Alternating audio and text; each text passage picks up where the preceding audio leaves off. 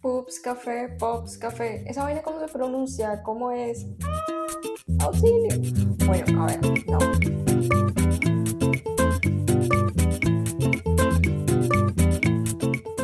Hola, buenas noches. Por lo general grabamos de noche porque la bullita del día es lo que nos detiene. Pero bueno, hoy estamos con alguien especial. Les debía este episodio. Hemos grabado mucho antes de esto, entonces no sé si va a salir después o antes. Yo creo que sí va a salir antes. Estoy aquí con Divina Paternina, que es mi otra hermana. Hola, mucho gusto. Mi nombre es Divina Paternina. Hago parte de este, de este proyecto que con mucho amor le queremos dar a conocer a los baranuelos. Así es. Y bueno, eh, yo les había contado que esto del podcast es como algo que yo tenía en mente desde hace rato, pero como que no le habíamos dado rienda suelta, pues, para hacerlo posible. Y considero importante que mis dos hermanas eh, estén en este espacio porque ellas hacen parte de este proyecto, porque sin ellas no, se, no sería posible el proyecto, porque cada una da desde, desde, desde lo que sabe o desde lo que aporta. Por ejemplo, Divina creó el nombre. O sea, ustedes no sabían esto, pero esto es un dato curioso. La palabra pups fue Divina quien, quien investigó, quien buscó por qué se podría llamar de esa forma y entre todas como decidimos como fusionarlo en la palabra pops café. Eh, ahorita a mí me gustaría como que Divina les contara un poquito eh, quién es ella, cuáles son sus pasiones. Entonces cuéntanos. De mí no hay mucho que contar.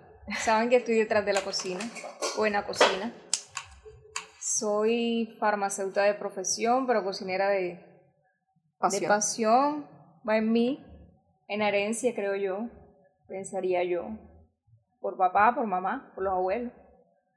Y, y bueno, por, por esa misma pasión fue que, que, que les di la idea a ellas, se la vendí, de, de, crear un proyecto juntas y que cada una se enfocara en, en, en, su fuerte.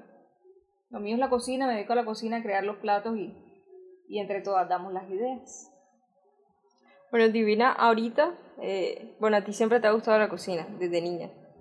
Eh, pero ahorita como que ha tenido la posibilidad de estudiarlo. Pero yo siempre he pensado que el, las formas empíricas incluso pueden ser hasta más potenciales que las estudiadas. Y con esto no quiero decir que tener un título o que estudiar sea malo, sino que a veces para aprender, a veces se necesita mucha más práctica que teoría. ¿O tú qué dices? Para mí es más valioso lo empírico, lo, lo que llevas tú, lo que la vida te enseña. Yo ahora más que todo como por, por exigencias de, de, normatividad y demás es necesario un título, pero, pero los saberes tradicionales son, son más importantes. Tienen mucho. Sí, yo creo, yo creo que sí. Pues básicamente este menú que está ahorita fue creado como muy experimental. Como, no fue como que, ay, espérate porque vimos una receta en YouTube. Yo se la copié a alguien, ¿no? Exacto. Muy fue, auténtico. Sí, incluso las galletitas de cacao, si las han probado, y las galletitas de coco, es una receta original de Divina. O sea, no hay como... Que se ha ido mejorando. sí, pero, o sea, yo creo que... O tú te basaste en algo... No, no, yo quise darle un sabor diferente a la galleta tradicional. Esa galletita de mantequilla que conseguimos en los supermercados, que venden en el bus. No. Fue, fue muy experimental. Y lo más loco es que casi todos los platos son experimentales. Y digo lo de las galletitas porque tú te las inventaste, por ejemplo, las de coco cuando hiciste que un aceite de coco y dijiste voy a hacer un aceite de coco para mí natural Artesan artesanalmente lo estoy haciendo sí para mí. Muy muy muy artesanal. Exacto entonces dijiste como que quedó este coco. Y no lo voy a botar. Exacto que vamos a hacer con el coco. Y de ahí surgen las galletas de coco. Y lo mismo pasó creo que con las de cacao que quedaba quedaba algo de cacao no era no era así no. Quise darle eh, como una forma de que el comensal o aquí nuestros clientes vivieran la experiencia de consumir cacao orgánico, uh -huh. pero en galleta. Sí, porque hay otra creencia con el cacao y es que se cree que es el chocolate. Y el chocolate son una cantidad de azúcares con cacao. Pues sí. Pero realmente no es cacao. O sea, digo, el chocolate uno va al Exacto, supermercado y no mismo, sé qué. Jamás. No o sea. Porque tiene un proceso. Tiene... Exacto. Lo mismo pasa con el café. Exacto que no es el café de especialidad, o sea, el que comúnmente, bueno, no quiero nombrar marcas aquí, pero igual este podcast es nuestro, así que suerte.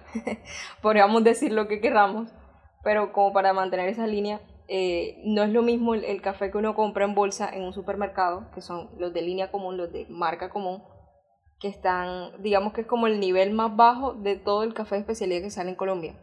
O sea, el mejor se exporta. Y la sobra que nosotros nos venden los residuos. Eh. Sí, el café más malo. Exacto. El café super chirri, pues. La pasilla, como la llaman.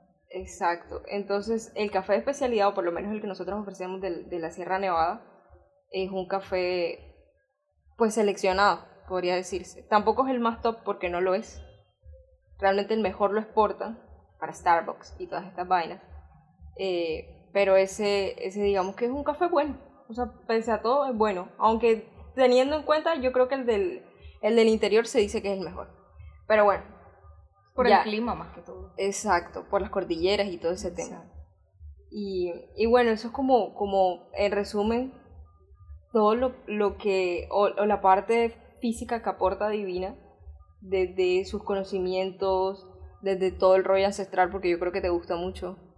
¿Nos podrías contar un poquito de eso? Como en la cocina, ¿qué es lo que te mueve? O qué es lo que tú digas. Porque tú vienes, tú trabajas todo el tiempo, estudias, casi ni nos vemos. Una cosa loca que estemos acá en este espacio a poder grabar. Eh, y Divina se mete en la cocina. Puede haber el calor de tu vida y ella en la cocina, está sudando, pero dele en la cocina, y yo no jodas, soy de admirar.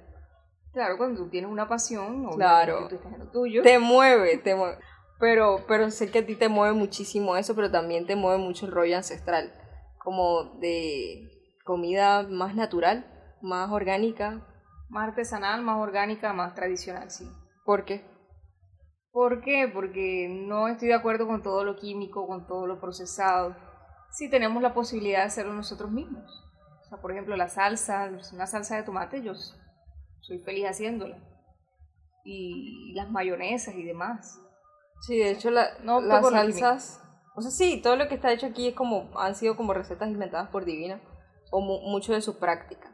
Y también pensando que acá Elidia es vegetariana.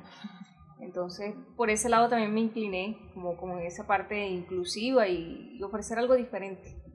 Porque sé que aquí en Baranoa tampoco hay esa opción y hay algunas personas como Lidia que no tienen donde, donde consumir algo adecuado para ellos. Es cierto, sí, es muy complejo. Es muy complejo como, incluso en la misma ciudad, Barranquilla, a veces hasta difícil acceder o costoso. Entonces, eso de la, de la asequibilidad sí es un tema serio aunque yo creo que toma más tiempo. O sea, no es lo mismo como que tú compres algo ya hecho y lo ligues, a que literal cojas el tomate, lo despellejes y tengas que despellejarlo, lo pongas en la sartén, luego lo licúes o hagas otro proceso con otro, eh, no sé, fruto, o lo que sea, ingrediente y tengas que colarlo. Me parece más camellado. Así es más camellado, pero lo disfrutas. Exacto. Y cuando tú eres consciente que estás consumiendo algo que te va a hacer bien, tú lo vas a hacer con amor. si tú piensas que le vas a ofrecer eso a tu cliente, dándole un punto de vista diferente, tú lo vas a hacer con amor. Y eso es lo que desde la cocina lo hago. De mí para ustedes. Siempre lo que está hecho está hecho con amor y como con el mínimo cuidado. O sea, por eso muchas veces la comida tarda. O sea, aquí pasa mucho eso. Y, y aprovecho este, este espacio como para aclararlo. Y es como, se está tardando mucho la hamburguesa se está tardando mucho el sándwich, pero ¿por qué? Divina, danos esa explicación, ya que hemos querido crear como ese espacio, ahora lo tenemos. Como bien saben las personas que han vivido la experiencia aquí, la proteína número uno allí es la proteína eh, vegetal, que es a base de lenteja, que también la hacemos muy artesanalmente. Aquí el día más que todo, la que se encarga de esa parte. Em, toma tiempo porque la cocción y demás tiene su tiempo.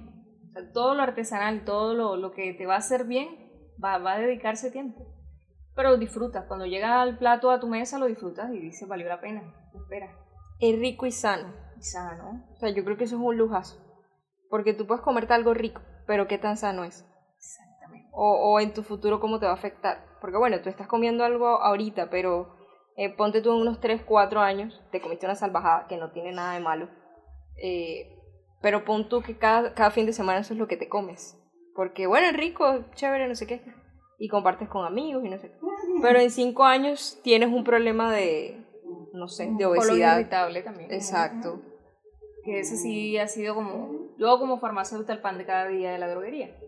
La trimebutina, por decir un nombre de un medicamento, o algún producto para colon irritable, gases, reflujo, acidez. O sea, todas esas cosas son provocadas por la mala malos hábitos, el consumo de grasas, picantes, eh, azúcares y demás. Entonces hay que saber comer. Exacto. Sí, entonces sí, o sea, esa es la razón por la cual se demora, porque además se hace en el instante. O sea, no es como que vamos a fritar la carne antes y no sé qué. Dejarla lista y simplemente como recalentar cuando Exacto. No, no es así. se hacen, o sea, la, la carne ya está hecha, pero el tema de fritarla toma su tiempo. El tema de eh, limpiar en el instante también, como por segunda vez o tercera vez, lo que sea, la lechuga, la espinaca, o sea, hacer todo el procedimiento de limpieza de las verduras, porque las verduras son delicadas. Entonces, todas esas cosas son importantes. Y, y, aprovechamos de verdad para aclarar eso, porque si era un tema, si era un tema como que ten todo listo ya. Eh, o sea, si estamos acostumbrados a la inmediatez, entonces que tú llegas a un lugar y tienen que servir ya, o sea, tú espabilas y el plato lo tienes que tener ahí. O sea, no, pero no nos damos cuenta tampoco del trasfondo que hay en esa cocina. O sea, claro. cómo están manipulando los alimentos. ¿De qué manera? ¿Por qué tan rápido? O sea, yo voy a un, a un lugar a comer y yo me pregunto eso. y tengo muy en cuenta qué voy a comer, del plato. Claro. Entonces hay que saber comer, hay que tener paciencia y disfrutar de un buen plato. Yo creo que hasta ahorita, como que lo, logramos crear este espacio, fue que me cuestioné realmente de por qué en los restaurantes se tardaban tanto para servir. Ya, ya. Ahora sí entiendo. Ya, estoy de este lado, ya entiendo. claro, pero a veces es, es como difícil preguntarnos esas cosas. Aprovechamos de verdad como para ese espacio y, y crear conciencia respecto a eso. De que de verdad un buen restaurante o un buen espacio no, no te va a servir enseguida. La verdad. ¿Ibas a decir algo? Sí, nosotras que, que estamos en la cocina, bueno, yo mayormente, eh, se cumple con todo en la cocina, la manipulación desde las frutas, las verduras, todos los emplatados, eh, para que tengan eso en cuenta, que, que sí, dentro de la cocina todo, todo está en orden. Siempre está en orden. Y pues sí, además que, aunque bueno, Divina sabe mucho de estas cosas, Andrea y yo no tanto. O sea, no, me falta todavía mucho. Exacto, pero por lo menos ella está en ese proceso ese tipo de cosas, divina porque bueno, eh, ahora está estudiando, eh, tiene todo el tiempo está informándose respecto a comida, respecto a comerciales o cosas que tengan que ver con comida, porque obviamente eso es una pasión que a ella la mueve. Andrea a mí no tanto, a mí me mueve eh, la producción audiovisual, la fotografía, el hecho de crear contenido, el poder gestionar eventos culturales, esas cosas a mí me gustan. Andrea nos apoya de otros aspectos, entonces siento que somos un equipo que nos podemos eh, ayudar muy bien. Y considero eso importante en el hecho de cualquier emprendimiento, porque yo tuve emprendimientos anteriores y las sociedades no fueron muy buenas, no fueron muy inteligentes. Y obviamente eso tiene un efecto secundario. Y aprovecho para decir esto porque siento que es importante saber con quién te asocies.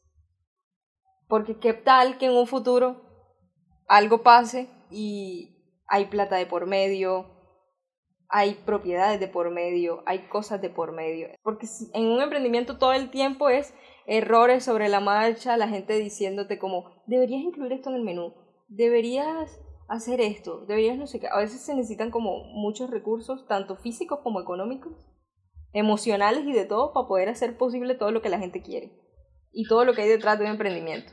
Además de la gastronomía, ¿qué otro, qué otro tema te mueve?